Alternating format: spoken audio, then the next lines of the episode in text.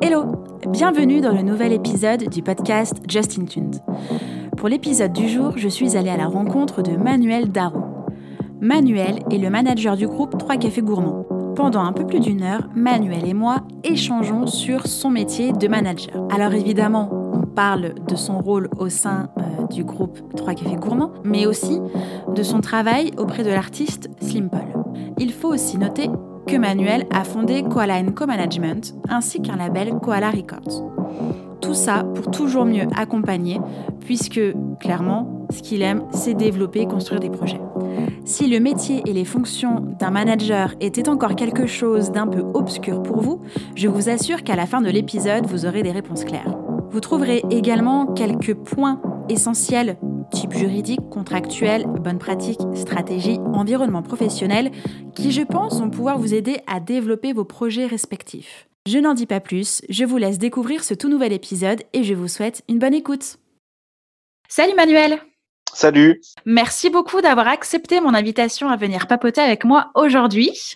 Merci à toi, c'est vraiment un, un réel plaisir. Bah, le plaisir est pour moi, je suis vraiment très contente de te recevoir. Mais arrêtons le suspense. Euh, Est-ce que tu peux te présenter, s'il te plaît? Oui, bien sûr. Donc, euh, je suis Manuel Darro, j'ai 32 ans, je suis euh, manager euh, d'artistes. mm -hmm. donc, euh, en l'occurrence du groupe Trois Cafés Gourmands en premier lieu, et puis d'un autre artiste qui s'appelle Slim Paul, mm -hmm. de Toulousain. Euh, donc c'est mon activité euh, principale euh, à fond, euh, le management euh, vraiment d'artistes. Et j'ai une autre structure aussi où je fais vraiment qui est une espèce d'incubateur artistique dans la région toulousaine, qui est donc sur une autre structure qui est associative pour l'instant mmh. et qui vise à, à, suivre une vingtaine, une trentaine de projets qui sont en pré-développement ou au tout début du, du développement. voilà voilà un petit peu ce que, ce que je fais. D'accord, donc cette structure-là, c'est quoi la Records, c'est ça? Voilà, c'est ça. La structure okay. toulousaine, c'est quoi la Records, qui euh, au départ était un incubateur artistique et que j'ai mmh transformé il n'y a pas très longtemps euh, en, en, petit label euh, indé, du coup, pour pouvoir euh, commencer à promouvoir des, des projets sur lesquels je bossais depuis un an ou deux et qui, qui aujourd'hui, voilà, passent une autre étape de, de développement. Ok donc euh, la première sortie euh, d'un single par exemple. Voilà. Ok, d'accord. Alors, comment est-ce que tu as débuté dans la musique? Comment tu as mis le pied à l'étrier? Alors ça c'est une très bonne question. Alors je, je, suis musicien déjà moi depuis que je okay. suis. Euh, je suis tu joues quoi comme instrument? D'accord. Du piano, ouais, piano, okay. clavier. Euh, donc, euh, quand j'étais ado, euh, un petit peu à la fin de l'adolescence, j'étais dans un dans un orchestre symphonique de, de jeunes. Donc, j'ai déjà officié en fait en tant que musicien, faire des tournées en Allemagne, en Angleterre, en France, etc. Mmh Euh, donc, c'était mon premier pied pied réellement dans la dans la musique. Okay. et puis ensuite, après mon bac, en fait, j'ai fait des études d'ingénieur du son. Okay. Euh, donc en fait c'est mon premier métier en tout cas dans ce dans ce secteur-là. Et après mes études d'ingé son, j'ai bifurqué dans la communication et le, le management euh, des événements en fait. D'accord. Euh, donc ça c'est mon parcours au niveau études entre guillemets. Après j'ai fait plein, plein, plein de choses euh, très différentes en termes de métier. J'ai une agence de com, j'ai bossé dans le médico-social. Enfin, j'ai fait plein, plein de choses différentes, mais Okay. toujours à côté, j'avais toujours une structure euh, au minimum associative euh, qui me permettait d'organiser euh, des euh, euh, des événements, des petits festivals plutôt dans la musique euh, électronique underground euh, au départ. C'est comme ça que j'ai et donc j'ai commencé à aider des, des potes euh, DJ producteurs en fait dans le dans le milieu techno euh, quand j'avais une vingtaine d'années. D'accord. Euh, donc c'est comme ça un peu que j'ai commencé euh, euh, à mettre euh, réellement un pied, enfin à toucher en tout cas le monde professionnel presque, euh, on va dire. Et puis euh, et puis ensuite en fait c'est la, la rencontre avec Trois Cafés Gourmands qui a euh, qui a déclenché énormément de choses. Euh. Parce que en fait je les ai rencontrés, j'étais encore dans mon ancien boulot euh, dans le médico-social Ok. où j'organisais des, des événements en fait. Et euh, on avait dit voilà, il faut absolument euh, faire venir Trois Cafés Gourmands. Donc ça, c'était en 2016. Donc Mhm. euh, ils étaient connus qu'au niveau départemental et régional, on va dire, à cette époque-là. D'accord. Et, euh, et j'étais à un moment de ma vie où en fait où moi j'allais quitter la Corrèze parce que je suis corrézien euh, d'origine euh, pour pour Toulouse, faire un break un petit peu dans ma vie et me mettre à faire du clip. Euh, voilà, je me donnais un an pour commencer à faire du clip. C'était un truc qui me trottait dans la tête très, longtemps. Et, euh, et du coup, le peut-être un ou deux jours avant que je quitte définitivement la Corrèze, je rencontre trois cafés gourmands sur concert que j'avais organisé. Mmh et euh, bah, je leur laisse une carte en disant, écoutez, voilà, je prends un an euh, là pour me mettre à faire du clip. Si vous avez envie qu'on fasse un, un, truc ensemble à la cool, euh, eh ben moi je suis je suis op. voilà, j'aime beaucoup ce que vous faites et tout ça. Ils m'ont rappelé un mois après, on a commencé à faire un tout premier clip. Mmh et puis et puis très vite en fait, comme j'avais beaucoup évolué dans le milieu de la communication j'ai commencé à refaire un petit peu leur site internet, etc. Et puis, c'est comme ça que vraiment, euh, je me suis lancé dans l'aventure euh, Trois Cafés Gourmands et, c'est ça qui a été vraiment le, le déclencheur euh, très professionnel, en tout cas pour moi, sur cette partie de, de ma carrière. Voilà. D'accord. Ok. Euh, ton parcours scolaire, parce que tu disais que tu as fait euh, voilà, communication et management, c'était déjà lié dans l'industrie musicale? Non, pas enfin oui, euh, bon j'ai fait un bac, euh, un bac technologique euh, dans génie électronique, un truc qui n'a mmh pas grand-chose à voir, mais qui me permettait de de faire un BTS audiovisuel en fait, avec la spécialité, son en fait.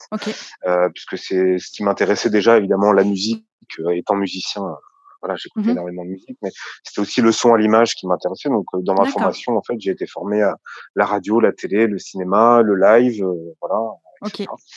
Et euh, bon voilà. Puis après mon BTS, en fait, je voulais pas rentrer dans le monde du travail euh, tout de suite, tout de suite. Donc j'ai continué en faisant une licence euh, qui est orientée euh, communication, donc plus le côté admin, administratif en fait. Mmh et c'est là où j'ai vraiment poussé les, les, les, connaissances, en tout cas théoriques, sur sur la notion de festival, de concert, mais tout ce qu'il y avait derrière en fait, hormis la partie artistique. Voilà ça, ça me permet d'avoir un profil euh, assez euh, complet en fait. Euh, tout à fait, tout à fait. Et pourquoi toi, tu n'as pas voulu devenir musicien professionnel, du coup, pianiste professionnel ou compositeur ou vraiment un son Il y a une raison oui, alors non, en fait, euh, j'ai, euh, alors musicien professionnel, non, j'y ai jamais pensé. Mmh euh, j'ai joué dans plein de groupes, voilà, très amateurs, etc. Mais j'ai toujours préféré en fait m'occuper des, des autres. D'accord.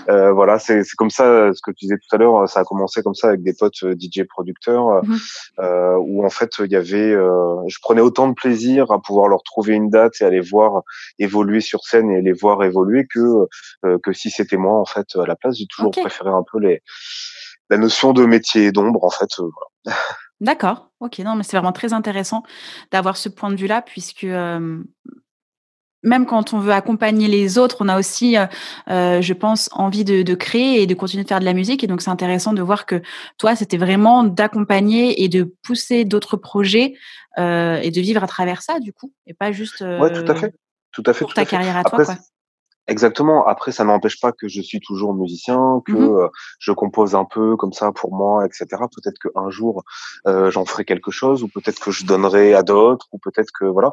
Mais mais ça permet au moins euh, déjà, pour moi, c'est une très bonne base, au moins pour le métier de, de manager, c'est déjà euh, savoir ce que c'est réellement la musique, mmh savoir ce que c'est que de jouer sur scène, de savoir ce que c'est que d'être en tournée, de savoir voilà ce que c'est que toutes les toutes les conséquences que ça peut avoir d'être en tournée, la fatigue, etc., l'éloignement, etc. Déjà d'avoir tout ça, euh, ça m'a énormément servi en fait. Bien sûr. Est-ce que tu as suivi une formation particulière du coup pour être manager euh, d'artistes alors euh, assez tardivement, puisqu'en fait, euh, Trois Cafés Gourmands, je suis avec eux depuis 2016 mmh et j'ai fait une formation l'année dernière, il y, a, il y, a, un an, en 2019. Donc tout était déjà euh, signé en maison de disque, etc. J'avais déjà tout fait en fait, mais euh, je suis allé faire une formation euh, à, à, l'IRMA à mmh Paris d'une semaine, la formation de, de, de manager en fait. C'était plus pour voilà combler les petits manques, au, au moins pour vérifier que j'avais pas fait de euh, que j'avais rien loupé de très important, etc. Mmh dans, dans, dans, tout ce que j'avais fait euh, euh, sur le sur le projet, et puis euh, ben de se rassurer un peu, et puis d'essayer de se, de se, donner une légitimité, en tout cas, qui n'est pas mmh forcément facile à avoir dans ce milieu-là quand on débarque de la province à Paris avec un, un, un groupe qui explose. Voilà, c'est c'est assez complexe. Je comprends tout à fait. J'ai suivi aussi cette formation-là en septembre dernier et c'est vrai qu'elle est euh, hyper enrichissante et très générale. On arrive à comprendre un peu le, un peu mieux l'écosystème musical et les acteurs du métier et comment, enfin, quelle est la posture en fait. Voilà. Et mmh, elle était vraiment très intéressante. Alors moi, pas, enfin, moi, c'était pas pour devenir manager, mais en tout cas pour comprendre ce métier-là et pour pouvoir du mmh coup discuter la même langue quand je parle avec des gens comme toi sur des projets, quoi.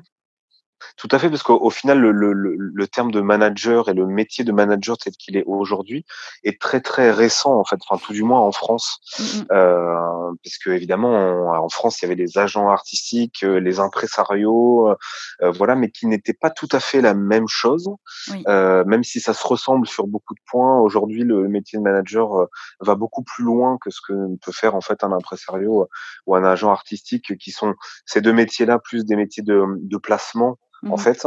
Euh, sur manager, on a fait la formation, c'est vraiment, on est là sur le développement ultra global de, de la carrière euh, d'un artiste, que ce soit sur l'aspect euh, juridique, euh, financier, contractuel, humaine aussi, artistique évidemment,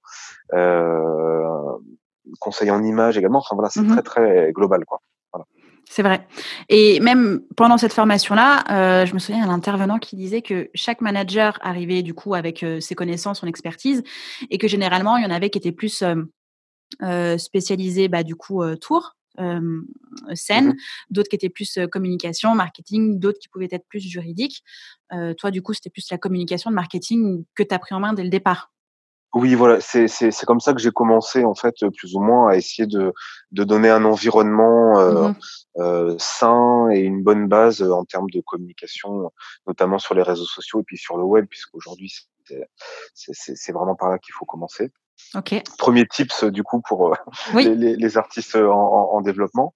Euh, donc voilà, c'est ça a commencé comme ça et puis en fait euh, petit à petit je me suis mis à, à faire du, du, booking en fait pour le pour le groupe, au moins à organiser la partie euh, la partie tournée aussi. Mmh donc il y a cette casquette là qui est arrivée un petit peu un petit peu après où du coup je m'occupais vraiment à un moment donné pendant un an sur trois cafés c'était du site internet, des réseaux sociaux où je m'occupais de, de tous les réponses, les posts, etc., mmh jusqu'à le booking, l'organisation de tournée, les déplacements, etc., etc. D'accord. Et mmh, comment tu étais rémunéré à ce moment-là? Je n'étais pas rémunéré à ce moment-là. Okay. Je n'étais pas rémunéré. En, fait, ça s'est fait en plusieurs temps.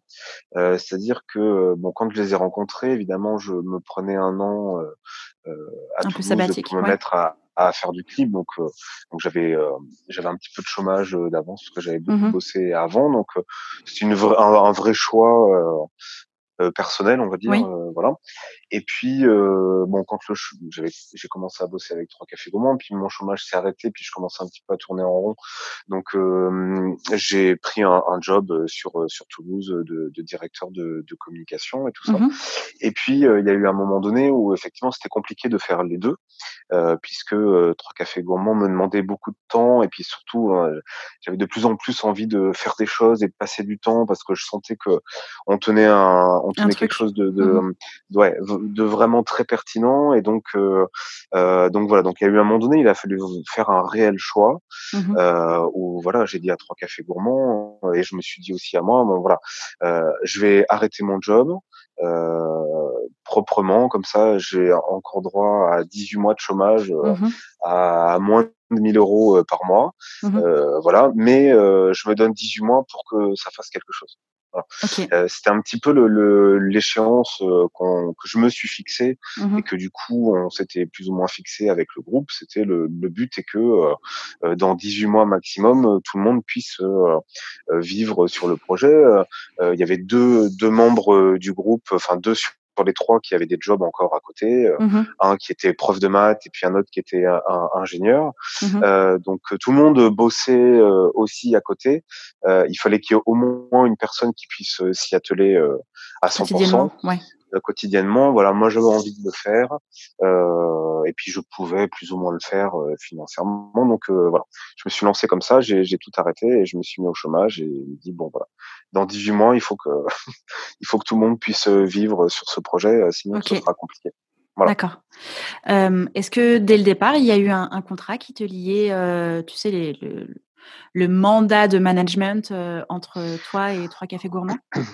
On, on l'a pas fait tout de suite parce que en fait, euh, je faisais euh, euh, beaucoup plus que du management en fait. Donc j'avais tellement de casquettes que c'était compliqué de de formaliser quelque chose sur tout ce que je faisais. Mmh Mais quand même à un moment donné, j'ai comme je m'occupais également de la tournée, je me suis fait, enfin disons que comme c'est moi qui m'occupais de de, de, de, négocier les, les, contrats de session, mmh de spectacle, etc. Il fallait que l'équipe technique commence à grossir un petit peu. Mmh euh, donc du coup, dans un premier temps, pendant presque un an, euh, j'ai été leur ingé son euh, live. Et donc du coup, je prenais des cachets euh, live, mmh et ce qui me permettait de, euh, comme euh, déjà il faisait beaucoup de, de dates, ça me permettait de pouvoir, après avoir bossé un an en tant qu'ingé son, et un petit peu régisseur général parce qu'à un moment donné, comme ça grossissait, on a pris un autre ingénieur du son et puis je suis passé régisseur euh, général sur la sur la tournée. Mais du coup, tout le monde se prenait des, des cachets déjà, mmh euh, et donc moi, ça m'a permis euh, au bout d'un an de pouvoir demander mon intermittence pendant un an. Donc en fait, ça m'a donné un an de respiration euh, derrière. Euh, Après les 18 mois de, de, de, de challenge. Ouais, en ben en fait, c'est arrivé un petit peu avant, en fait, au bout d'un an. Euh, au bout d'un an, je savais que j'avais encore six mois de chômage, donc j'ai commencé à prendre des cachets. Ça m'a permis de vraiment faire la jonction entre le chômage et les cachets. Et à la fin de cette tournée-là, où ça a commencé à vraiment partir, du coup, j'avais le droit à un an supplémentaire d'intermittence. Donc, je m'étais donné euh, de, de l'air pour euh, pour un an. Euh, et puis, du coup, ça permettait aussi aux artistes, s'ils avaient envie de quitter leur job à ce moment-là, eux aussi de déposer euh, leur statut d'intermittent et de se donner un an euh, financièrement pour pouvoir euh, voir la suite. Voilà.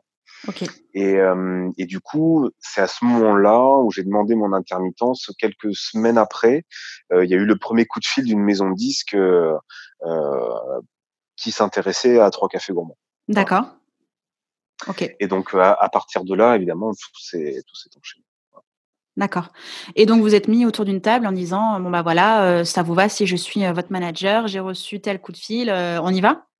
En gros, ouais, voilà, c'est ça? C'est-à-dire qu'à partir du moment où il y a le, le, le, premier coup de fil de la d'une grande major, mmh euh, je leur ai dit voilà, là très très concrètement, euh, je vais faire un vrai boulot de, de, de manager, donc il va falloir qu'on qu'on commence à se pencher euh, dessus. Et puis l'équipe technique live avait tellement évolué que même si moi évidemment j'étais un gestion de formation, il y a un moment donné où euh, euh, comme j'ai très peu exercé en tant que mmh tel, je m'y suis remis pour eux à fond, etc. Mais euh, il y avait un moment donné où j'avais mes limites mmh aussi, et donc il fallait vite faire rentrer d'autres gens. Euh, voilà, il faut, faut savoir aussi à un moment donné redéléguer et pour pas, pour pas trop se euh, rester trop focus sur un truc et, et, et se planter. Donc c'est là où on a commencé à parler du, du, contrat de manager et puis euh, on l'a signé très rapidement pour que justement je puisse euh, euh, faire les négociations avec la maison de disque et puis avec une autre maison de disque et puis avec un autre label derrière. Mmh euh, voilà, à, à, partir de, de, de ce moment-là. Mmh. D'accord. Tu penses que ce, ce contrat a été indispensable pour que vous puissiez continuer d'avancer ensemble? Oui, parce qu'en fait, euh, ne serait-ce que pour la légitimité de la négociation avec les maisons de disques, mmh euh, déjà que on, on, on m'a pris pour un pour un pour un intrus euh, qui débarquait de nulle part avec un groupe qui débarquait de, de ce mec qui vient de Toulouse avec ce groupe de nulle part. Ouais, je vois l'image. C'est ça, exactement. Alors c'est pas c'est pas pour faire de l'anti-parivianisme, hein, mais euh, c'est c'est euh, une réalité euh, tout, mmh tout, simplement euh, que ce soit pour le groupe qui arrive de Corrèze euh, ça, ça, a été le cas assez longtemps. Et puis pour moi qui était originaire de Corrèze même si je venais d'une plus grande ville maintenant de, de, de Toulouse mmh les premiers échanges avec les maisons de disques ça a été mais en fait t'es qui toi Personne te connaît. Euh, t'es, es manager de quoi De rien du tout. Enfin voilà, mmh c'était ce type d'échange là. Et puis, euh, alors j'ai jamais eu à sortir euh, le contrat de manager en disant bah si, je suis bien manager. J'ai, mmh pu appuyer les choses euh, autrement, euh, oralement en tout cas, mais mais après, dans le signature avec euh, le contrat euh, avec la maison de disque ou le contrat avec euh, le producteur de spectacle, ce qu'on appelle le tourneur, c'est des contrats que je signe aussi en tant que manager en supervision. Donc c'est absolument indispensable d'avoir un contrat de mandat avant, sinon on ne peut pas poser sa signature sur, sur ces contrats-là. D'accord. Vous avez été repéré par quels moyens par les maisons de disques? C'est quoi qui a fait C'est la scène? C'est le web? Alors, il y, a, il y a, eu plusieurs choses, hein, euh, des mmh choses qu'on a maîtrisées et puis d'autres qu'on n'a pas du tout maîtrisées. D'accord. Euh, il y a eu effectivement ce fameux clip euh, que du coup j'ai réalisé en fait en 2017, hein, mmh euh, donc le, clip de À nos souvenirs, qui, qui, qui déjà avait marché. Alors même si j'avais élaboré des stratégies, je m'attendais pas à ce que ça fasse un million de vues en six mois. Mmh C'est-à-dire que pour un groupe connu au niveau régional, c'était déjà un score euh, énormissime, énormissime. Et après, il y avait aussi le fait que euh, euh, on vendait un EP euh, de six titres, surtout en merchandising à la fin des concerts. Mais il y avait quelques magasins qui avaient commencé à nous le prendre, surtout en région.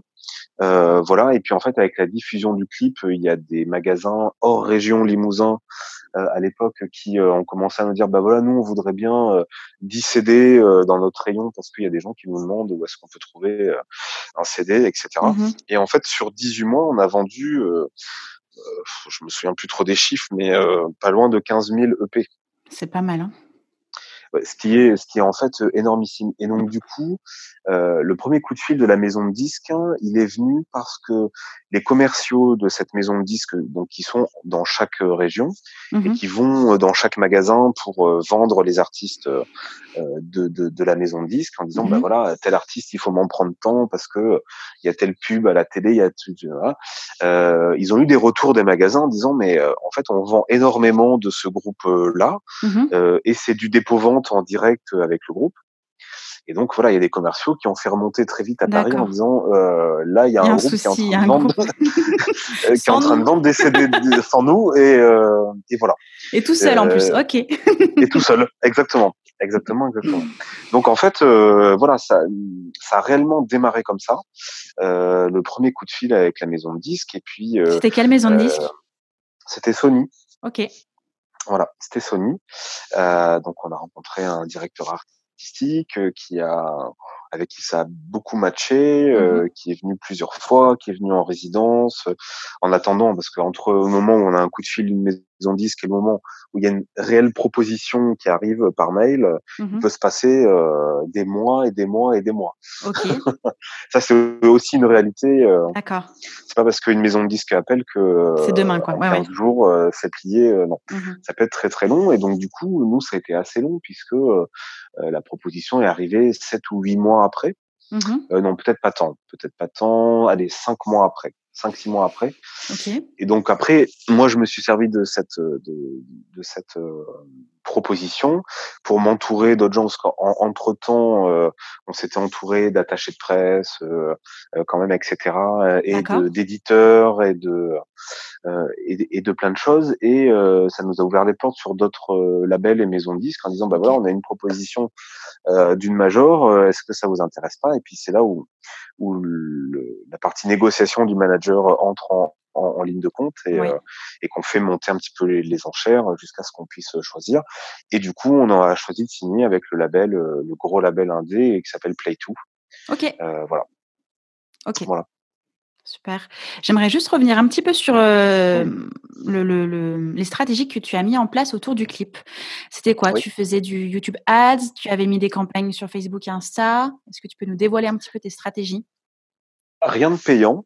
Voilà, déjà, ça a été que du que du naturel euh, et du et beaucoup de temps en fait. Donc évidemment, il y a eu une, une vraie recherche de, de mots clés euh, qui était attachée euh, au clip en fait. Mmh euh, voilà, la sortie du clip a été un petit peu stratégique puisque euh, bon, je vais pas pouvoir tout dévoiler, mais il y avait un autre clip d'un autre artiste très connu qui sortait le, le même jour. Mmh euh, donc je me suis un petit peu servi de, de mots clés un petit peu croisés pour pour booster ce clip là. Voilà. Mmh et puis ensuite, ça a été vraiment l'utilisation des réseaux sociaux, euh, envoyer à des milliers de personnes euh, un message personnel avec le lien du clip.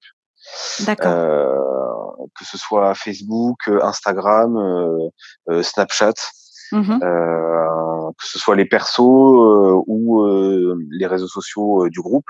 Mmh et puis m'appuyer sur plein de communautés. voilà, je, j'ai, à l'époque, j'étais administrateur d'une page d'une ville en Corrèze qui avait 10 000, 10 000 fans. Et donc, ça a été du, du presque du porte-à-porte virtuel en fait.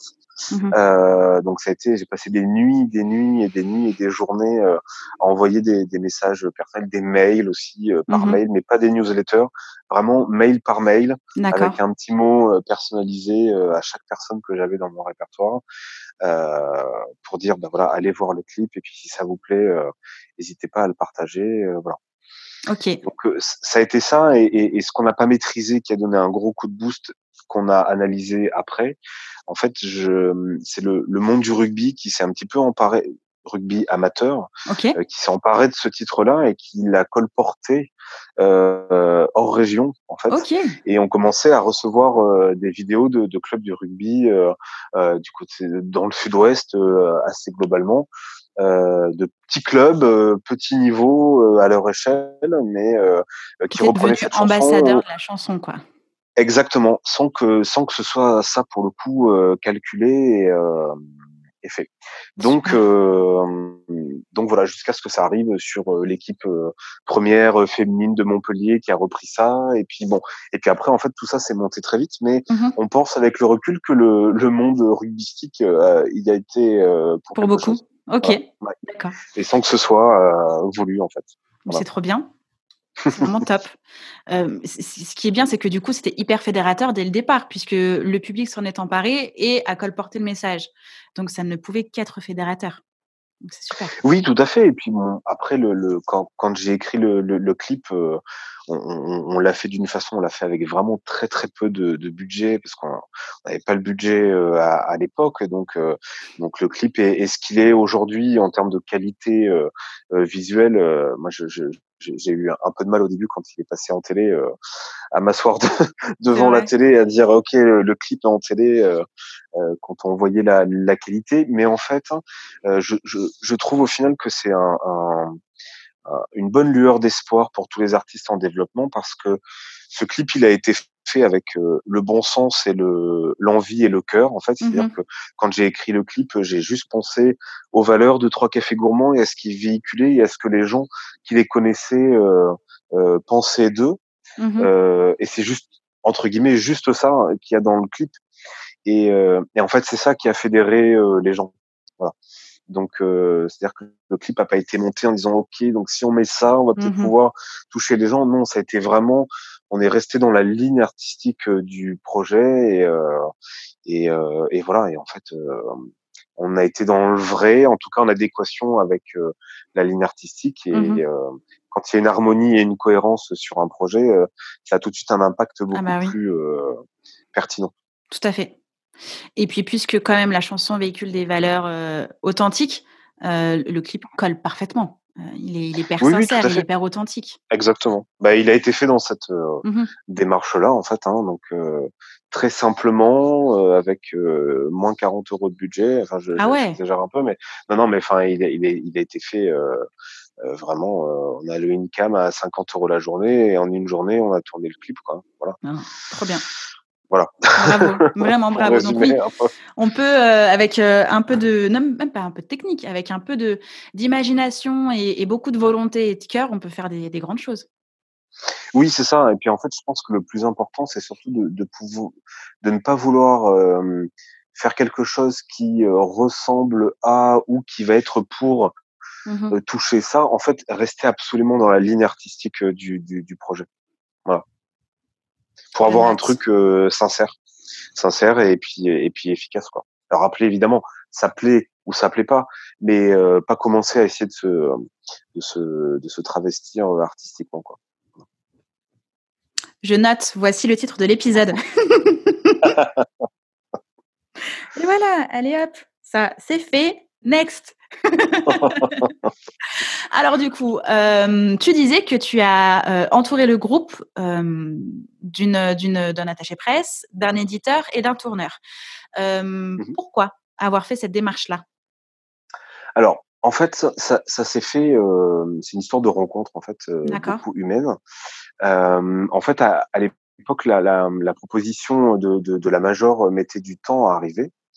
Et, et du coup, on, m'a recommandé, si jamais cette proposition-là concrète n'arrivait pas, on m'a mmh recommandé euh, une, équipe d'attachés de presse euh, qui sont basés en, province, euh, en disant voilà, c'est des super mecs et si jamais il n'y a pas de, de label ou de major qui qui, qui dégaine, tu peux essayer de travailler avec ces gens-là et d'y aller complètement et en, autoprod et, et, en indé.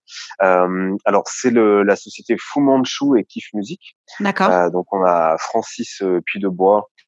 Euh, donc société Fu Manchu qui est basée à Bordeaux et son associé Jean-Pierre Portier euh, qui est la société Kif Music qui est basée près d'Aix-en-Provence. Voilà. D'accord et euh, qui sont des, des, des, gens vraiment très très pertinents et qui aujourd'hui font partie complètement intégrante euh, de euh, du, du, projet Trois Cafés Gourmands. D'accord. bon voilà. Alors après évidemment il y a, il y a eu des, des accroches humaines, parce que Francis, qui vit à Bordeaux, mais est originaire de Corrèze euh, à la base. Donc mhm. évidemment, il y a eu des, atomes crochus de ce côté-là. Jean-Pierre, qui vit Aix-en-Provence, est originaire de Creuse, donc en fait, c'était juste à côté. Donc il y a eu ce, ce truc-là, et puis c'est des gens qui ont euh, qui ont cru tout de suite au, au projet. Quand je les ai appelés, le, le, lendemain, ils venaient me voir tous les deux euh, à Toulouse, et puis on commençait à, à réfléchir, etc. Après, vu l'ampleur que prenait le projet, euh, euh, il y a eu quelque chose d'essentiel, alors qui ne se fait que quand on, on a passé un certain nombre d'étapes, mais le groupe, euh, enfin, j'ai conseillé au groupe de se structurer euh, entrepreneurialement parlant. Mmh euh, C'est-à-dire qu'avant n'importe quelle signature, euh, je leur ai fait monter une société, donc ils ont leur propre société de production et d'édition. Okay. Euh, et donc ça, ça permet. Alors là, on va rentrer peut-être un peu dans le côté un, peu technique, mais euh, du coup, ça me permettait de surtout pas accepter des contrats d'artistes avec les labels et les maisons de disques, mmh mais de tout de suite leur dire ben voilà si on signe ensemble ce sera forcément un contrat de licence parce mmh que on est nos propres producteurs. D'accord. Voilà.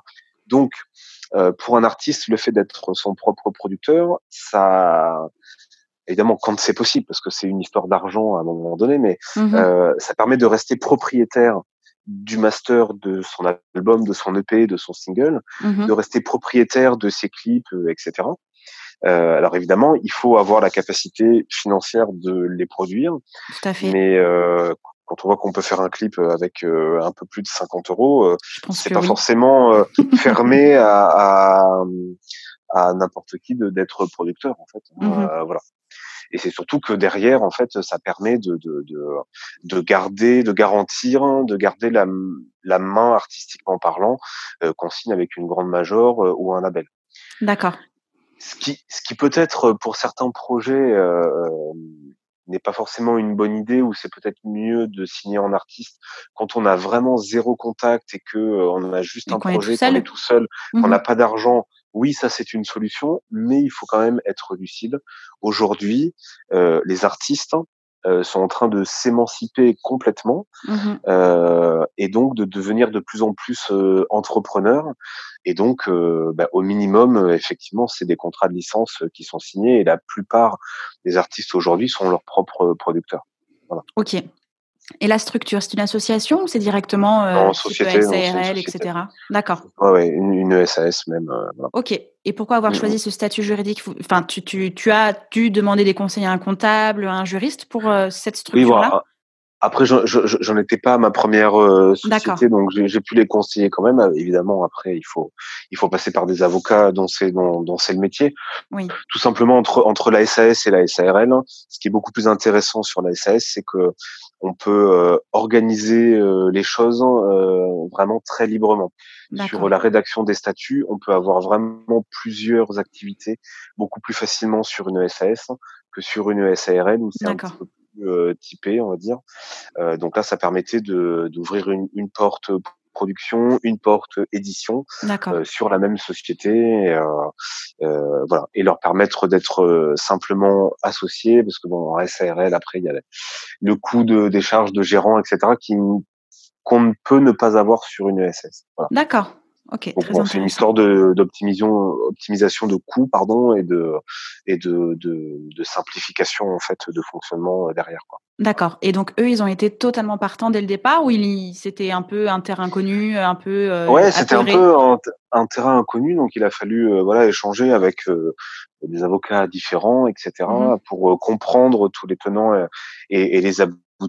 Et, et aujourd'hui, alors évidemment, ça a des contraintes hein, d'avoir une société parce qu'il faut la faire fonctionner, mmh et, voilà. Mais en même temps, derrière, ça donne une une, une plus-value au projet, des garanties en fait, ne serait-ce que de rester propriétaire de, de, de ses sons et de mmh clips. Euh, je trouve que c'est déjà très très très très important en fait. Oui.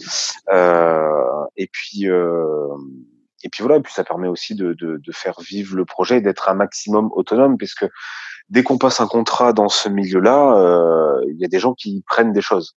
Voilà. Mmh un, un, contrat égal, on, on prend des choses que on pourrait euh, avoir à 100% si on était complètement en autoprod. Okay. Donc, euh, dès qu'on passe un contrat, que ce soit avec une maison de disques, avec un tourneur, avec un éditeur, etc., mmh on commence à donner des choses qu'on a qu'on a à la base. Bien sûr. Donc, euh, donc effectivement, plus on se structure et plus on organise les choses, euh, moins il y en a à distribuer derrière, et puis plus plus on peut en garder en fait. Tout à fait. Et puisque du coup c'est une société de production et d'édition, pardon, tu as fait appel à un, éditeur quand même indépendant à côté pour une coédition ou des sous-éditeurs? Comment tu fonctionnes? Non, c'est un des coéditeurs qui en fait, parce que être son propre éditeur, c'est une chose. Mmh Ça permet de, de récolter les droits d'auteur de la SACEM sur la partie édition. Mmh Donc euh, ça s'assure une rentrée d'argent sur la sur la société. Mais euh, éditeur, c'est un vrai métier. Et, euh, et un éditeur, il fait une quantité euh, infini de choses mmh euh, que n'a pas du, du, tout le temps de faire un artiste hein, ou un manager. Euh, voilà. Donc, à un moment donné, il faut être lucide sur les choses et donc il faut forcément s'entourer à un moment donné de, mmh de soit avec des co-éditeurs, mmh soit de mettre en gestion ses droits d'édition chez un énorme éditeur. Euh, mais voilà, il faut, c'est pas juste dire voilà, je suis mon propre éditeur, mais parce que derrière il va y avoir tout un, un tas de, de, de, de sommes d'argent euh, qui ne vont qui ne vont jamais rentrer parce que mmh personne ne va aller les chercher. C'est ça. Ok. Et donc du coup, tu as choisi une coed ou, ou euh, un gestionnaire? C'est une coédition. D'accord. Euh, c'est une coédition. Euh, alors après, ça a beaucoup évolué. Maintenant, c'est chez un euh, chez un gestionnaire voilà, mais ça c'est assez récent. D'accord. Euh, donc voilà, forcément les, les, choses évoluent à un moment donné parce que euh, les éditeurs sont euh, devenus aussi euh, coproducteurs des des artistes, enfin en tout cas à la tête de la société des, des artistes. Mmh donc en fait, quand tout commence à se mélanger, évidemment, quand tout le monde prend plusieurs casquettes, mmh il y a forcément des choses qu'on n'a plus le temps de faire ou pas à fond. Et donc, hop, à chaque fois, il faut avoir la, la lucidité de, de, de dire, bon, bah, ok, euh, comme là, je fais ça, ça, ça et ça, cette partie-là, je la confie à quelqu'un d'autre. Mmh euh, voilà. D'accord. Ça, ça se fait au petit à petit et au fur et à mesure de la euh, de la de l'évolution du, du projet. D'accord. Ok. Est-ce que tu penses qu'il faut dès le départ s'entourer d'un manager, par exemple? Alors, oui, oui et non. Euh, c'est un petit peu compliqué comme question dans, dans le sens où euh, euh, un, un, un, manager, quand on signe un contrat de manager, euh, le manager, il est là pour euh, gagner sa vie. Mmh et un projet en développement, ça ne génère pas d'argent, donc ça ne ça ne génère pas d'argent pour pour le manager. Mmh donc euh, se lier avec un contrat, euh, c'est une chose, mais en fait, euh, c'est un contrat qui ne rapportera rien à personne. Mmh donc voilà. Après, là où le manager est intéressant, c'est justement sur le regard extérieur et sur la capacité que doit absolument avoir un manager, c'est-à-dire prendre du recul lui-même sur le projet et arriver à faire prendre du recul ses artistes sur leur propre projet. Donc en fait, qu'on parle de manager ou de personnes extérieures au, au, au départ, ça n'a pas tellement euh, d'importance en fait. Mmh euh, surtout qu'aujourd'hui, euh, les managers euh, euh, prennent aussi des points d'édition de plus en mmh plus. mmh parce que le business model d'un manager est quand même assez compliqué pour pour en vivre. Est-ce que tu peux le détailler, s'il te plaît, le business model du manager?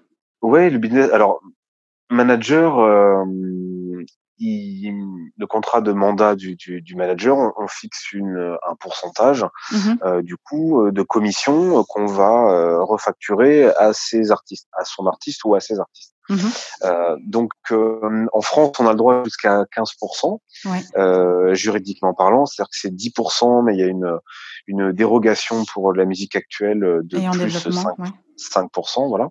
Donc en gros, c'est 15% de euh, toutes les rentrées brutes de l'artiste. D'accord. Donc les rentrées d'argent brutes de l'artiste, c'est quoi? Euh, Ça va évidemment euh, décacher euh, de scène, donc 15% mmh du montant brut du cachet de, de, de, de chaque concert, mmh les cachets quand ils sont en studio, les cachets quand ils font des clips, mmh voilà. Ensuite, il y a toute toute la partie euh, royauté, donc les royalties, c'est-à-dire un pourcentage sur les ventes d'albums. Alors, c'est pas un pourcentage sur les ventes d'albums, c'est un pourcentage qu'a le manager sur le pourcentage que l'artiste a sur les ventes de son album. Oui. Voilà. Ce qui, ce qui est pas tout à fait pareil. Tout à fait. Euh, et, et, ensuite, euh, 15% sur les droits SACEM, l'ADAMI et la Spedidam, qui sont les, les, trois organismes de collecte, à la fois donc de droits d'auteur pour la SACEM, mmh euh, droit d'interprète chanteur pour pour la DAMI, mmh et la Spedidam, c'est si les artistes sont aussi musiciens euh, interprètes. Voilà. Ok. Et après, euh, il y a potentiellement, si on arrive à dealer des contrats de sponsoring ou de ou de pub, etc. Évidemment, il y a le pourcentage de ce que euh, ça leur rapporte. D'accord. Donc euh, voilà, le manager, il vit comme ça. Mmh donc euh, il est hyper dépendant évidemment de la vie du projet, donc de ses artistes, parce que euh, si ça part en tournée trois mois, bah, évidemment il va y avoir une rentrée d'argent euh, pendant trois mois. Et si pendant six mois ils sont en création et qu'il se passe rien, il n'y a pas de rentrée d'argent. Il y en aura quand ils passeront en studio, etc. Donc ça demande, ça demande euh, bah de, de, de, beaucoup réfléchir et de beaucoup anticiper au minimum sur deux ans euh, euh pour, pour sa propre santé mentale entre guillemets de, de manager et sa santé euh, financière. D'accord. Et tu t'es structuré en micro-entreprise? Comment comment toi tu, tu es structuré alors moi j'ai créé une SAS. D'accord aussi. Euh, enfin une SASU même, euh, voilà, okay. unipersonnelle. Du coup je, je suis tout seul mmh. et mais avec le régime micro entreprise. D'accord. Pour l'instant, pour euh, pour euh, me simplifier les démarches, puisqu'en fait, je n'ai pas d'investissement et je ne sors pas d'argent, c'est que des rentrées d'argent entre guillemets. Mmh euh, les seules sorties, c'est mes frais que j'avance avec la société euh, maintenant.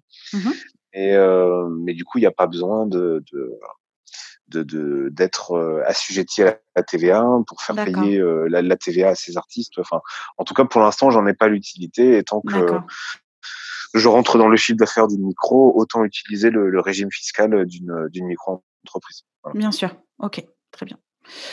Euh, où est-ce qu'on en était? Ah oui, euh, les managers deviennent aussi des fois éditeurs. Comment ça se passe? Puisque tu prends un pourcentage de ce que gagne ton groupe, ton artiste. Quand tu es aussi éditeur, comment tu, tu, tu choisis de prendre ou pas à ce moment-là sur les droits d'auteur? Comment ça fonctionne? Alors, en fait, ça va rejoindre un petit peu la question euh, du début sur est-ce que c'est bien de prendre un manager dès, dès le début ou pas. Mmh euh, c'est une façon, du coup, que les managers ont, ont trouvé ou qui s'est fait un peu naturellement sur euh, comment investir, euh, s'investir et investir sur un projet euh, en se mettant des garanties si le projet met un an, deux ans, trois ans, quatre ans, cinq mmh ans à ce. C'est-à-dire qu'aujourd'hui, en fait, un groupe en développement, ils vont beaucoup plus avoir de propositions d'éditeurs ou de managers qui vont vouloir prendre des éditions tout de suite mmh euh, sur le projet euh, que euh, signer un contrat de manager qui rapportera rien à personne. Bien voilà. sûr. C'est-à-dire qu'aujourd'hui, c'est une bonne piste de, de, développement pour un manager en disant bah, voilà, j'ai trouvé un groupe euh, euh, qui répète dans son garage, je pense qu'il y a un super potentiel. Ils ont déjà déposé euh, euh leurs morceaux à la SACEM pas correctement parce qu'évidemment, euh, quand il n'y a pas d'éditeur dans la boucle, les artistes ils mettent en permanence 50% auteur, 50% compositeur, mmh euh, ce qui est euh, quelque chose de logique, mais en fait bon, ça on pourra peut-être y revenir après. C'est pas nécessairement ce qu'il faut faire, parce que du coup, on, on, se coupe en termes de négociation quand on fait rentrer des partenaires un petit peu plus tard euh, dans l'aventure, euh, notamment des éditeurs ou des managers qui disent bon ben voilà tant que le projet est pas viable, moi je veux prendre des éditions comme ça, je me garantis au moins que si un jour le projet marche, euh, ben, je me rémunérerai les un an ou deux ans où j'ai bossé gratuit sur le projet. Mmh euh, parce que c'est cette logique-là qu'il faut avoir. Il y a quelque chose aujourd'hui, alors évidemment c'est un peu coûteux, mais en fait moi je conseille aux artistes de, de mettre 25% en auteur, 25% en compositeur, et les 50% d'édition qui restent, hein, de se mettre éditeur à compte d'auteur. Oui, ok. C'est-à-dire qu'en fait, ça permet d'être euh, son propre éditeur sans nécessairement monter une société d'édition. Mmh voilà. Euh, alors, le seul petit hic entre guillemets là-dedans, c'est que la cotisation euh, à la SACEM en tant qu'éditeur à compte d'auteur est le même que pour les éditeurs qui sont en société, donc c'est 500 euros. Mmh donc évidemment, c'est énormément pour ça que les artistes en, en, développement ne font pas ça. Bien sûr. Mais en fait, pourquoi ça peut être intéressant si on peut le faire Parce que derrière, dès qu'il va y avoir un manager, un éditeur, un label ou n'importe qui euh, qui va vouloir rentrer dans le projet en développement, mmh euh, il y a déjà la part d'édition qui est identifiée. Et donc, euh, c'est euh, le discours, c'est de dire attendez, moi je suis déjà mon propre éditeur, donc oui d'accord, je vous donne des points d'édition, mmh mais qu'est-ce que vous m'amenez en fonction du point d'édition que je vous euh, que je vous laisse? Ok. Voilà. Euh, alors qu'en fait, quand les artistes sont déjà à 50-50 sur auteur-compositeur, euh, le premier éditeur qui arrive va dire bon ben en fait en vrai c'est 25% auteur, 25% compositeur et puis moi je prends les 50% d'édition. Mmh et donc du coup dans la négociation en fait c'est presque perdu d'avance euh, parce que parce que du coup les points d'édition n'ont pas été identifiés dans le camembert avant et et sont pas dissociés des droits d'auteur et compositeur. Et donc c'est beaucoup plus compliqué dans la négociation derrière. Voilà. Merci pour le conseil. Je pense qu'il va beaucoup servir celui-ci. Alors après, et, évidemment, euh, on comprend que c'est intéressant, mais on comprend aussi qu'il y a cette barrière des 500 euros euh, euh, à, avoir et qui, peut être un, ben, vraiment très problématique parce que tout le monde n'a pas 500 euros juste pour pouvoir être éditeur à compte d'auteur. Voilà. C'est pas forcément la priorité dans un projet. Quoi.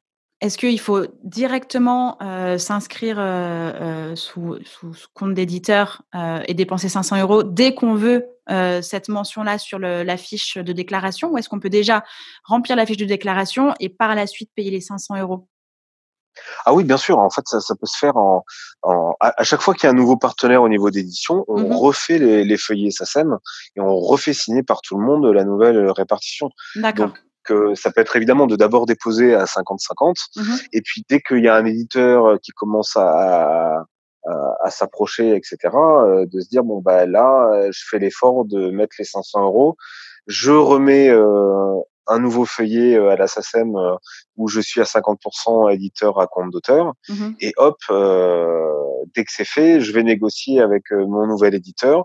Et un mois après, c'est pas grave, on va refaire un feuillet SACEM avec la répartition avec le nouvel éditeur, par exemple. Ok, d'accord, très intéressant. C'était bien de le préciser. Ok. Avant la SACEM, qu'est-ce qu'on disait? Avant la SACEM, je ne sais plus. Euh, oui, on était sur le, business model d'un manager. Oui, voilà, c'est ça. Euh, voilà, c'est ça. Voilà, mais en fait, après, voilà, le business model, il est, il, est comme ça. Et alors, peut petits tips aussi pour les managers en herbe euh, ou euh, ou les nouveaux managers effectivement euh, euh ce n'est pas négociable c'est-à-dire c'est vraiment 15% de toutes les rentrées des artistes D'accord. Il n'y a pas de, de il y a pas de négociation à avoir sinon ça ne ça ne tient pas la route. D'accord. Parce que des fois, on peut, on peut s'imaginer, par exemple, que euh, euh, quand on arrive dans un projet en tant que manager et qu'il y a un album qui a déjà été écrit euh, un an auparavant et qu'on arrive un, petit peu après cette bataille-là, mmh et que le truc est déjà enregistré, euh, on pourrait avoir le réflexe de, de, de, se dire bon bah en fait ce serait pas logique euh, que je leur prenne de l'argent sur la SACEM puisqu'en fait euh, j'étais pas là quand ils ont créé, quand ils ont écrit, quand j'étais pas là. Oui. ça c'est mauvais, mauvais raisonnement en fait euh, parce que ça effectivement si on dit ça aux artistes ils vont trouver ça logique aussi. Mmh Mais non, un manager il prend surtout qu'il arrive euh, à l'instant T ou, ou un an après ou deux ans après, mmh à partir du moment où le contrat est signé, il prend voilà, surtout, surtout les rentrées des artistes. D'accord. Déjà que c'est peu viable avec ce modèle-là, si on commence à, enlever des parties, ça, ça, devient impossible. Bien sûr. Et est-ce que Trois Cafés Gourmands avait un manager avant de t'avoir toi? Non, non, non, du tout. D'accord. Non, non. Du coup, tu n'as pas eu à négocier avec l'ancien manager euh, oui. Non, non, non, mmh, mmh, non, non, mmh. non. Après, évidemment, alors sur les, ça, ça diffère vraiment des, des, des, des, managers. Euh, même quand j'ai fait la formation moi de manager, j'étais assez halluciné où il y a eu des discours où c'est non mais voilà moi je fais jamais de contrat euh, parce que euh, ça doit marcher à la confiance, etc., etc. Bon, ok. Et puis d'autres où c'est dès que vous signez un contrat de manager, il faut absolument que vous preniez tant de points d'édition. Euh, voilà, si vous voulez être sûr d'avoir. et compagnie. Exactement. Mmh euh, L'histoire de, de, droit de suite euh, aussi euh, derrière, c'est un petit peu ce qu'on qui, qui s'apparente au, pacte de préférence chez les éditeurs. C'est-à-dire qu'un contrat de manager en général on le signe pour deux ans ou trois ans. Mmh voilà. Il est re, il est renouvelé tacitement euh, pour trois ans à nouveau, comme c'est des mandats. Mmh Mais si jamais il s'arrête, hein, on se dit que pour une période de deux ans euh, ou un an minimum, mmh euh, même si on ne travaille plus pendant un an, il y a encore une rétribution. Alors peut-être un pourcentage un petit peu euh, dégressif. Je crois qu'il diminue, oui, c'est ça. Ouais, voilà. voilà. Après, c'est complètement libre, hein, en fait, hein, mmh mais en général, effectivement, on, on fait une on fait un pourcentage dégressif effectivement sur, sur le droit de suite. D'accord. Donc, Parce qu'on on estime justement, enfin pour, pour finir l'explication, on estime que un manager s'il bosse pendant trois ans sur un projet et qu'il arrête de bosser euh, et qu'il y a un nouveau manager, euh, tout ce qui va arriver au, moins l'année d'après, voire sur les deux ans, euh, ça va être grâce Bien sûr. À, voilà, à ce qu'a fait le, premier manager aussi. Et ça me paraît totalement logique. Mmh, mais bon, c'est vrai que c'est mon point de vue et, et, et des fois, c'est pas forcément partagé, mais effectivement, euh, tu as un métier où il faut voir sur le long terme.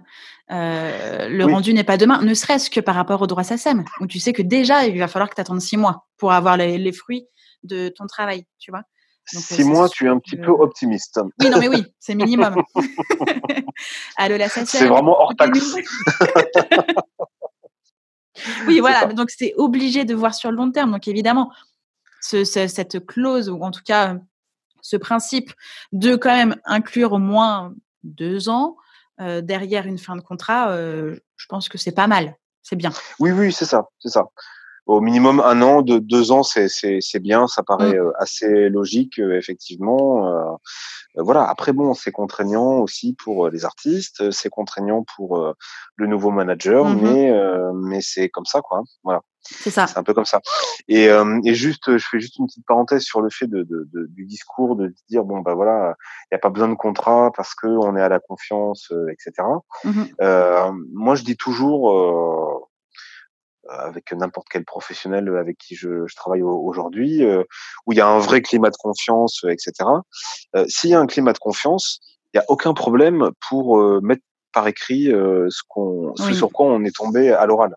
Mmh et euh, ça prend, euh, ça prend un quart d'heure à mettre à l'écrit et, et, et, voilà. Et on, on, fait un contrat, on signe un contrat parce qu'on ne sait pas de quoi est fait demain, on ne sait pas comment les gens peuvent réagir, etc. Et donc, on a beau être super potes, c'est super transparent et, et vraiment en confiance, ben, c'est d'autant plus facile de mettre par écrit tout simplement ce sur quoi on est d'accord. Et puis, mmh au moindre problème, on a juste à se référer euh, à ce qu'on avait mis par mmh écrit. Et puis, et puis voilà.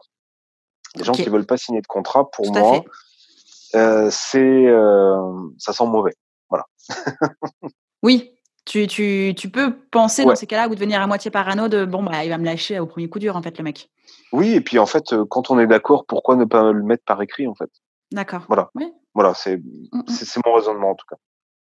Non, non, j'entends tout à fait. C'est vrai que moi, au départ, par exemple, pour mes premiers clients où c'était de la communication, du marketing, j'avais des, des, contrats de prestat. Et, mais c'était pas forcément pour une histoire de confiance, c'était plutôt pour un cadre et une protection. Et finalement, euh, finalement, j'étais la première à dire ah non non non mais là ça va pas du tout parce que finalement ce qui était écrit n'avait pas été respecté par la personne en face de moi et finalement le contrat ne mmh. servait à rien puisque de toute manière il y avait ni cadre ni barrière. Donc, effectivement, que ce soit lorsqu'on signe un contrat ou quand on ne le signe pas, le but du jeu, c'est que chacun soit d'accord. si tout le monde est d'accord, oui, mettons-le sur le papier, et pas de souci. Si le contrat est juste fait pour délimiter et essayer de se protéger ou de des choses, enfin, comment, je sais pas comment expliquer ça, mais le, contrat doit être aussi écrit avec confiance et respect des partenaires, pas juste écrit comme ça. Bien sûr, bien sûr, tout à fait, tout à fait, tout à fait. Parce que moi, après, j'ai plus du tout eu envie de m'engager envers les autres. Je me suis dit, mais mince, euh, moi, je m'engage, je suis là mmh. humainement, en face, pas du tout. Et donc, c'est moi qui galère parce que je me suis engagée à être avec eux.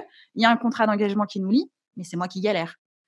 Donc, du coup, euh, j'ai arrêté de faire des contrats, euh, des contrats avec engagement, quoi, parce que c'était. Ouais, bah, bien sûr.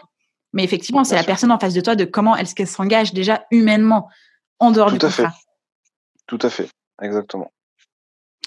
J'aimerais qu'on revienne aussi, euh, qu'on revienne ou qu'on y vienne tout simplement, euh, à comment est-ce que tu gères tes activités? Parce que tu n'es pas juste manager de Trois Cafés Gourmands, euh, oui. tu es un autre artiste, et tu as aussi du coup ta structure de développement artistique et ce, label que tu es en train de monter. Comment est-ce que tu arrives à jongler entre toutes ces activités? Est-ce que tu as des journées types? Comment est-ce que tu t'organises? Alors des journées type non parce que clairement, euh, aucune journée ne, ne se ressemble. Oui. Euh, je pose toujours cette euh, question et j'ai toujours la même réponse. Oui, oui, je me doute. Je persiste. Hein, peut-être qu'il y a quelqu'un qui va me dire non, non, moi, à 7 heures, je suis là, ensuite je fais ça. on ne sait jamais. je persiste avec cette question. Je, je, je, me doute. Hein, euh, alors en fait, il y, a quand même des choses qui régissent un petit peu l'emploi du temps euh, global, c'est-à-dire mm-hmm. les rendez-vous avec euh, les artistes hein, et, et, tous les rendez-vous qui sont liés au projet, ne serait-ce que des dates de tournée, des dates de réunion pour faire avancer le projet, des dates de studio, des dates de clips, des dates de promo déjà tout ça, ça donne une euh, une, une esthétique euh, déjà à, mon planning de, de manager. Encore mmh plus avec euh, deux projets oui. où évidemment il y a des choses qui se chevauchent, etc. Mmh donc, donc après tout est une question de d'anticipation. De, il faut toujours, j'essaie de toujours me garder deux jours vides dans la semaine. D'accord parce qu'il y a toujours des choses qui vont tomber au dernier moment. Donc euh, il faut avoir cette euh, cette réactivité là et cette euh, latence là. donc c'est-à-dire que quand on commence à, à blinder une semaine complète de rendez-vous, on est sûr que ça va coincer à un moment donné puisqu'il va mmh forcément y avoir des choses, des, des, imprévus. Des imprévus, il y en a toutes les semaines, pas tous les jours, mais il y en a toutes les semaines, et mmh donc il faut avoir cette euh, marge de sécurité en termes de temps euh, pour euh, pour pallier à ça en permanence. et puis après, bon, le côté métier de manager, c'est il y a tout le volet humain aussi, et donc là, il n'y a pas de, il y a pas tellement de, de limites. Mmh il y a des managers qui mettent des limites. Moi, j'en ai pas vraiment. Enfin, en tout cas, sur le plan humain, c'est-à-dire qu'un un artiste qui, qui qui est triste parce que c'est la fin de tournée euh, et qu'il va lui falloir une ou deux semaines pour euh, se reconnecter un petit peu euh, à sa vie de son quotidien euh, chez lui. Mmh bah, c'est important qu'il puisse appeler dès que ça va pas, que ce soit le jour ou la nuit, le week-end ou la semaine. Mmh en fait, il faut que ça reste un métier avant tout humain. Mmh le côté business est suffisamment euh, présent pour que euh, ça ça détonne un petit peu sur le côté humain. Donc euh, il faut absolument être porté sur l'humain à tout prix à tout prix. Et puis même mmh si c'est prendre une journée aller, aller, déjeuner avec ces artistes sans qu'il y ait forcément euh, de, de, de, de discussions, de travail, euh, de prévues, etc. Entretenir ça et se et se voir euh, juste pour se voir, mmh sans forcément que ce soit dans le stress d'un événement, d'un truc, etc. C'est bien aussi. Donc donc en fait voilà, je, je, je, jongle un petit peu comme ça. Euh, la priorité, évidemment, c'est le planning en premier lieu euh, de Trois Cafés Gourmands et de Slim Paul. Voilà. Mmh euh, et après, euh, j'articule les choses autour. Euh, donc, il y a beaucoup de derniers moments euh, aussi. Donc, c'est une façon de, de vivre aussi. voilà. Le seul truc que j'anticipe, c'est de d'avoir des jours de dispo chaque semaine pour pallier au moindre imprévu. voilà, des fois, un coup de fil le matin, il faut que deux heures après, je sois dans un avion pour monter à Paris pour un rendez-vous d'une heure et demie et revenir après. Donc, il faut pouvoir, il faut pouvoir le faire. Oui, d'accord. Est-ce que tu es toujours, proche physiquement aussi de tes artistes ou est-ce que tu vis à des kilomètres d'eux et, et, tu te déplaces dès que possible? Est-ce que tu voyages? Comment, comment est-ce que tu vis ta vie de manager? Alors, ben, en fait, pour Trois Cafés, j'habite à 1h40, 1h45 de chez eux. D'accord. Euh, donc j'y vais très régulièrement sur une journée. Je, je, je, fais des allers-retours. voilà. Pour Slimpol, c'est un peu différent parce qu'il est sur Toulouse, donc c'est c'est plus simple. Euh, pour se voir. Mais bon, en fait, avec Trois Cafés Gourmands, on se voit dès qu'il y a quelque chose. Dès qu'il monte sur Paris, je monte sur Paris. Enfin, dès qu'il y a sur la tournée, je suis là aussi. sur sur à, à, peu près chaque date. Mmh euh, donc on a des moments, euh, ils sont pas forcément au même endroit, mais effectivement oui, on, on, est tout le temps ensemble, hein, quasiment. Hein. D'accord. Et dans ta structure, du coup, euh, avec Koala Records, tu as aussi des artistes dont tu développes, c'est ça? Oui, c'est ça. Il y en a. Alors, je, je suis, je dois, être à 24 projets où je jette un œil dessus. alors après, ça peut. Il y a des groupes que je revois pas pendant six mois ou un an et qui reviennent me voir en disant, bah voilà, on a passé euh, l'étape 3, 4, 5 que tu nous avais dit. Mmh Puis il y en a d'autres qui les passent en 2, 3 mois et donc on avance comme ça. Et après, le but pour moi, c'est de euh, soit effectivement euh, trouver des... Si le projet est vraiment prêt à être présenté en maison de disque, eh ben, je vais présenter en maison de disque. Mmh euh, ou je présente à des éditeurs ou à un tourneur en fonction du besoin. Je mets mon réseau évidemment à, à, à, à, à contribution. Euh, voilà. Et puis d'autres ou c'est beaucoup plus long ou est-ce que c'est présenter des co-auteurs et des co-compositeurs ou mmh présenter un studio, etc. comme ça. Le but étant de pouvoir euh, peut-être une fois tous les deux ou trois ans euh, pouvoir avoir un, gros projet qui explose réellement au, niveau national mmh et de basculer potentiellement sur du sur du management. D'accord. Et comment est-ce que tu choisis les projets sur lesquels tu travailles actuellement? Enfin, que tu travailles, que tu ziotes, du coup.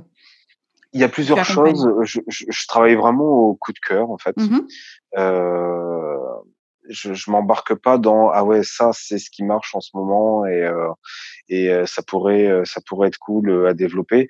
Euh, c'est vraiment pour le coup coup de cœur donc c'est c'est très divers en termes de de, de style de, de musique. D'accord. En fait. c'est très très divers et, et c'est vraiment au coup de cœur d'abord musical à l'écoute. Euh, puis ensuite, euh, je me fie euh, quasiment à 90% sur la rencontre humaine qu'il y a derrière. Mmh voilà, C'est-à-dire que si un artiste me donne envie de le rencontrer, je vais le rencontrer sans rien promettre, sans rien, juste mmh déjà se voir. Et, et ensuite, s'il y a un vrai feeling humain, ça va donner des idées effectivement et des, des envies pour, pour développer. D'accord. Et comment est-ce que, par exemple, voilà, moi je, suis Justine, je suis une artiste, j'ai commencé à travailler sur mon projet, j'ai mes maquettes, et je veux absolument que tu jettes un œil dessus et qu'on en discute. Qu'est-ce que qu'est-ce que je dois faire? Je te contacte où? Qu'est-ce que je t'envoie? Alors, il y a plusieurs choses. Aujourd'hui, le plus simple, en fait, c'est je suis influenceur sur la plateforme Groover. Euh, que tu dois connaître, hein, je suppose. Tout à fait. Oui, oui. Euh, voilà, donc du coup, ça, c'est un bon moyen de m'envoyer des, des choses, du coup. Ok. Voilà, puisque du coup ça, je. Tout est centralisé en plus, c'est génial. Ouais, tout est centralisé et puis euh, ça permet de, de, voilà tout écouter, de faire un retour euh, tout de suite. Euh, voilà, bon, il y a des moments où j'ai, enfin, j'ai pas le temps du tout, donc effectivement je réponds pas parce que quand il y a eu la tournée des Zéniths de Trois Cafés, par exemple, j'étais vraiment mmh complètement dans dans autre chose et j'avais pas du tout l'esprit ouvert et j'avais peur de, de, de voilà de, de, de, passer à côté de choses ou de, de faire les mauvais feedbacks. Mmh Mais sinon, en général, enfin, je, je réponds à tout le monde. Euh, après, je me suis fixé une chose quand même, quand ça me plaît pas du tout, mmh artistiquement, ou quand je trouve que c'est trop, euh, vraiment qu'il n'y a pas le, le, le, minimum requis pour être en pré-développement, parce qu'il y a des mmh choses quand même comme ça, euh, je réponds pas. Je réponds pas euh, pour pas, euh, euh, déjà pour pas prendre euh, l'argent de la promo Groover entre guillemets voilà ah oui bah oui c'est vrai euh, en plus. euh, même si c'est 2 euros en fait voilà je, je, considère que que, que, il faut rester honnête sur sur sa démarche. Mmh et et après et après je je fais pas les feedbacks que, qui seraient des feedbacks vraiment fracassants voilà. Ça je me refuse à le faire Euh, c'est-à-dire quand j'aime mais que c'est pas très bien fait, j'arrive à faire un, un bon retour. Euh, quand j'aime et que c'est bien fait, bon ben là évidemment encore mieux. Euh, quand il y a de la volonté et du travail mais que j'aime pas du tout, je fais le retour quand même. Mmh euh, quand on reconnaît le travail. Après, quand il y a des choses qui sont bâclées et qui a juste envoyé comme vraiment, ça, ouais. juste envoyé comme ça, je, je réponds pas. Voilà. Ok. C'est ce que je me suis fixé. non, mais c'est très bien.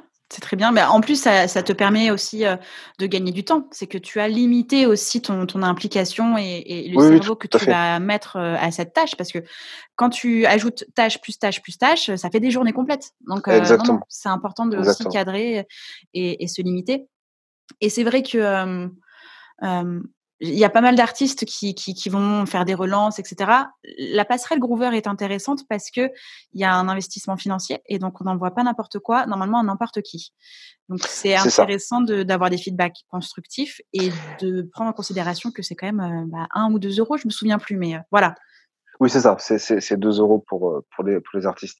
D'accord. Parce qu'après, évidemment, je suis sollicité, enfin c'est même plus sollicité, c'est je suis envahi sur euh, les réseaux sociaux, mmh euh, de gens qui me contactent euh, directement, etc. Mais euh, quand j'ai le temps, je leur donne mon mail et je leur dis envoyez-moi par mail et j'écouterai quand j'écouterai. Voilà. Mmh ce qui est pas forcément une bonne solution parce qu'en fait, moi je reçois à peu près une entre 50 et 150 mails utiles par jour. Oh. Donc parce qu'il y a tellement d'interlocuteurs sur un projet même si c'est pas forcément des mails euh, auxquels je dois répondre, mais un manager doit, mmh doit, être au courant de tout ce qui se passe, de ce que font les attachés de presse, de ce qui se passe au label, de ce qui se passe entre les attachés de presse et le label, de ce qui se mmh passe avec euh, la télé partenaire, entre euh, les musiciens. Voilà. Donc c'est au minimum de la lecture qui mmh arrive tous les jours et de l'information à engranger. Donc, euh, donc voilà. Donc en fait, euh, les mails de maquette entre guillemets, je les range et euh, quand je me fais une session d'écoute Groover, en général après, je passe, je vais voir ma boîte mail et si j'ai pas des trucs à écouter qui sont stockés dans ma boîte mail. Voilà. Ok. Mais ça peut être un peu plus long que par Groover en fait. Voilà. Les réseaux sociaux, il faut il faut arrêter arrêtez de m'écrire sur Facebook. J'en peux plus. non, mais je, je, je comprends la, la, démarche en fait, mais sauf que euh, je, je, je, sais pas, je dois être à, à plus de 1000 euh, conversations Messenger où j'ai ah pas répondu, euh, euh, qui sont des, de, du, du, démarchage. Et en fait, euh, mmh bon, voilà, je pense que c'est une, une, une, perte de temps. Je suis pas sûr que ça marche. Et puis en plus, moi, je trouve que c'est pas une démarche très déjà professionnelle en fait. Mmh je suis d'accord. Euh, voilà. Enfin, du coup, moi, ça me ça me fait pas du tout envie et je me dis ah eux déjà ils sont pas dans le bon euh, mmh, dans la bonne démarche en fait. non, non, non, c'est pas le bon canal.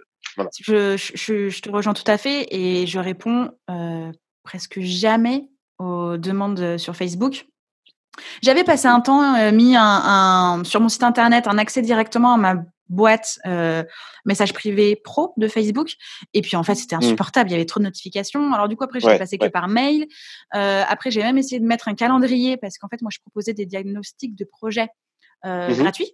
Euh, Donc, euh, c'était par, euh, par téléphone on discutait du projet avec l'artiste et je donnais déjà des, des, premiers tips. Ça me permettait du coup euh, bah, de découvrir euh, l'artiste, de voir si on pouvait envisager de, de, travailler ensemble, que ce soit en termes de communication, de marketing ou simplement en consulting ou euh, création de site mmh web, euh, visuel, bref, un peu tout ça.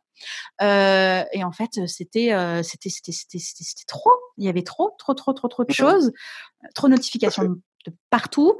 donc du coup, c'était même plus plaisant de discuter euh, avec la personne en face de soi, puisqu'en fait, c'était euh, c'était à la chaîne, quoi. Je dis, c'est pas possible, on peut pas, euh, oui. peut pas se presser comme ça, quoi. C'était plus, plus de qualité. C'était une contrainte. Oui, oui, c'est ça.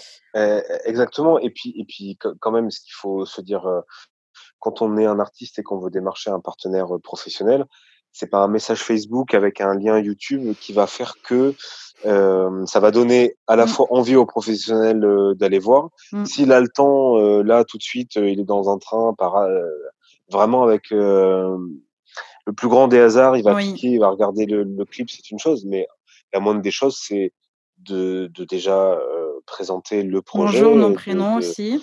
Bonjour, déjà bonjour, voilà, déjà, déjà bonjour, exactement. voilà, de d'avoir d'autres éléments que juste un clip ou un, lien, enfin d'étoffer un peu, de donner des visuels, de donner des liens vers les réseaux sociaux. Le professionnel, il, il va pas aller chercher si il y a un compte Instagram ou une page Facebook, etc. Il faut il faut tout donner tout de suite, voilà. Bien sûr et par mail, euh, euh, bah, du coup, c'est un peu mieux. Ou Groover. Voilà, mais Groover, voilà. Mmh Très bien. on s'approche tout doucement de la fin. J'aimerais quand même faire un, petit point par rapport à Slimpol. puisque Trois Cafés Gourmands a la réputation qu'on connaît, comment est-ce que mmh tu arrives à ne pas faire de l'ombre euh, sur le projet Slimpol dans ces cas-là Puisque quand on te rencontre, on pense, je pense plus facilement à Trois Cafés Gourmands. Comment est-ce que tu arrives du coup à mettre ce projet-là en avant euh, sans mettre du coup de côté non plus le groupe? Comment est-ce que tu arrives à voilà, moduler un peu tout ça? Alors, en fait, ça, a été euh, déjà à la base en choisissant ce projet. Bon, évidemment, avec Paul, on s'est rencontrés il y a un moment. Il y a, il y a une longue, une longue période de, où on a appris à se connaître, etc. Et, évidemment, et puis quand on a décidé de de signer un contrat de, de, de, management, c'est assez récent. Mmh je me suis beaucoup posé de questions avant de m'engager avec un autre artiste en tant que, que, que manager, puisque mmh en fait, aujourd'hui, j'ai trois cafés qui me prend 100%. Euh, j'ai Slim Paul qui me prend euh, 100% mmh. en plus des 100%. Mmh voilà.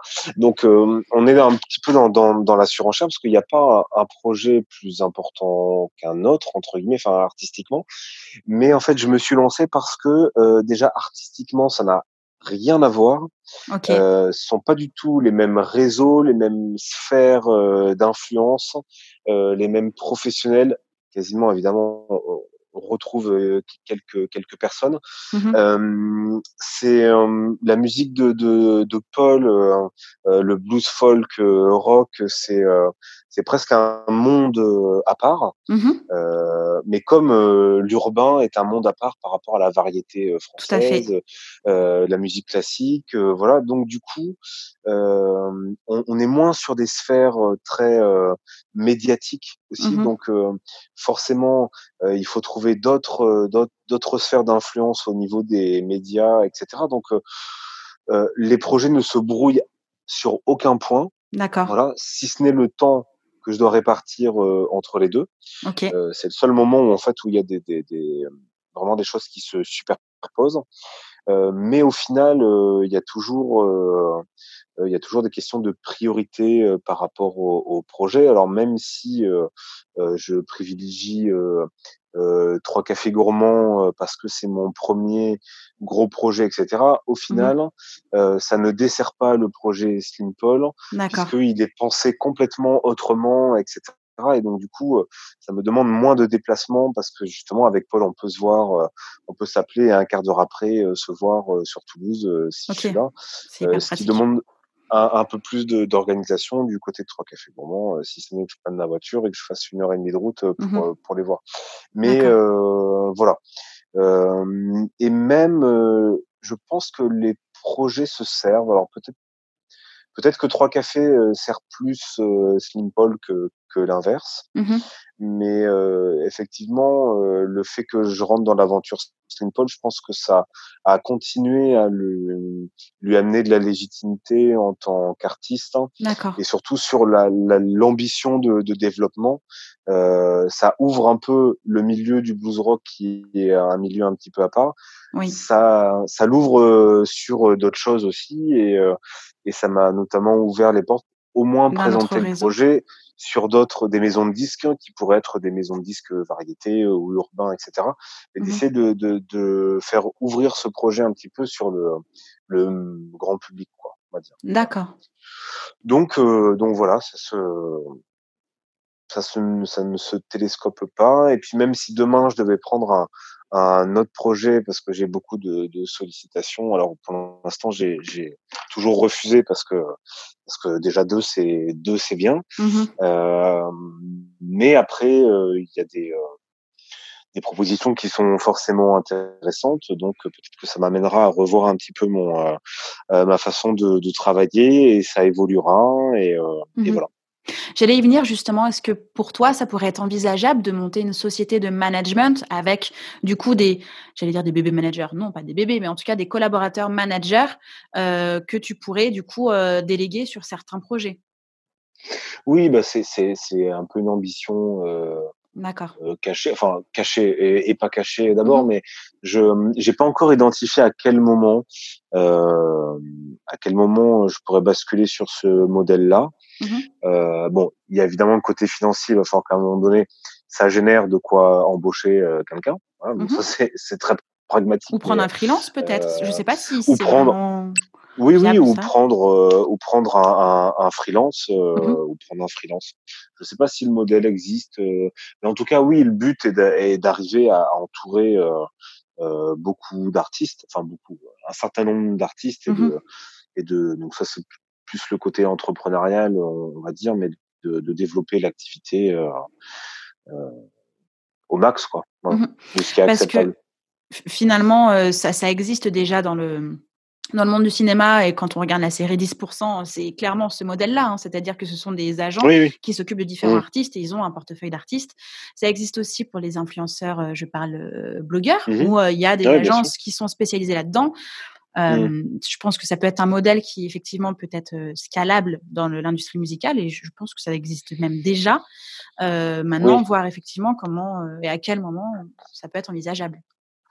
Oui, oui, ça, ça existe déjà, mais c'est moins, c'est moins pensé en forme d'agence parce qu'en fait, pour moi, dès que je pense à agence ou si on fait parler avec les agents artistiques de, de, de, de comédiens, euh, quand on a euh, 10 comédiens euh, sur son catalogue euh, d'agents, mmh pour moi, on, il y a un moment donné, on, le côté humain est forcément délaissé au moins un petit peu.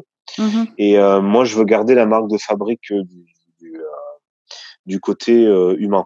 Mmh Donc, forcément, ce développement va prendre plus de temps qu'il ne pourrait, parce que là aujourd'hui, je pourrais prendre cinq projets de plus et, euh, et embaucher quelqu'un et je pourrais le faire de suite, mais je, le, enfin, en tout cas dans ma tête, ça se construit pas comme ça. D'accord. Euh, je vais y aller en, vraiment petit à petit, euh, voilà. Et puis là, moi, je suis en train d'ouvrir ma partie édition, du coup. D'accord. Je voudrais investir en tant qu'éditeur sur d'autres euh, projets. Mmh Donc, je suis plus sur ce développement-là pour l'instant que euh, que sur sur avoir une, une, une agence avec 50 artistes, voilà. Ok, très bien. Est-ce que tu as des choses à rajouter, des points auxquels euh, on n'a pas pensé et qui te semblent absolument indispensables de dire avant qu'on termine? Non, alors après on pourrait discuter euh, trois heures de plus, hein. hein mais je euh, non, non, je pense que je pense qu'on a fait le tour de, pas mal, pas mal de, de, choses. Mmh ouais, non, je pense je pense que c'est pas mal. Je pense qu'on a dit pas mal de choses, c'est vrai. Et puis sinon, si jamais tu te rends compte euh, qu'il faut qu'on aborde quelque chose, n'hésite pas, hein, tu reviens, il hein, n'y a pas de souci. Ouais, ouais, ouais, ok, avec plaisir, avec plaisir. Il n'y a pas de souci. Puis même pour parler de, de ton évolution, de, de voilà, de, de, de quoi la Records, de comment est-ce que ça évolue. Euh, franchement, c'est hyper intéressant de, de pouvoir suivre ça aussi, je pense. Ok, euh, très bien. N'hésite pas, ça pourrait être hyper cool. Ce sera avec plaisir. un peu en mode feuilleton, tu sais, ce qui se passe à l'envers du décor. Merci beaucoup Manuel pour ton temps, pour l'intégralité de tes renseignements. Euh, il y a vraiment des choses euh, essentielles et indispensables euh, à savoir et que tu as livrées. Donc vraiment, merci beaucoup. et puis bah, à très vite, j'espère, pour, la suite avec plaisir, l'aventure. avec plaisir. Super. Salut Manuel. Salut. J'espère que cet épisode vous a plu. N'hésitez pas à partager le podcast à une personne qui souhaite se lancer dans l'industrie musicale. Si vous aimez le podcast et son contenu et que vous souhaitez me soutenir, rien de plus simple. Il suffit de commenter, de mettre des pouces en l'air, de me donner des étoiles sur Apple Podcast, de suivre les réseaux sociaux du podcast et de vous y abonner sur Facebook, Instagram et Twitter au nom de Justin Tuned. Si vous avez des questions, si vous avez des idées pour les prochains épisodes, n'hésitez pas à me laisser votre message en commentaire ou alors directement sur l'adresse mail hello@justintunes.com. Merci d'avoir pris le temps de m'écouter et à très vite pour le prochain épisode du podcast Justin Tunes.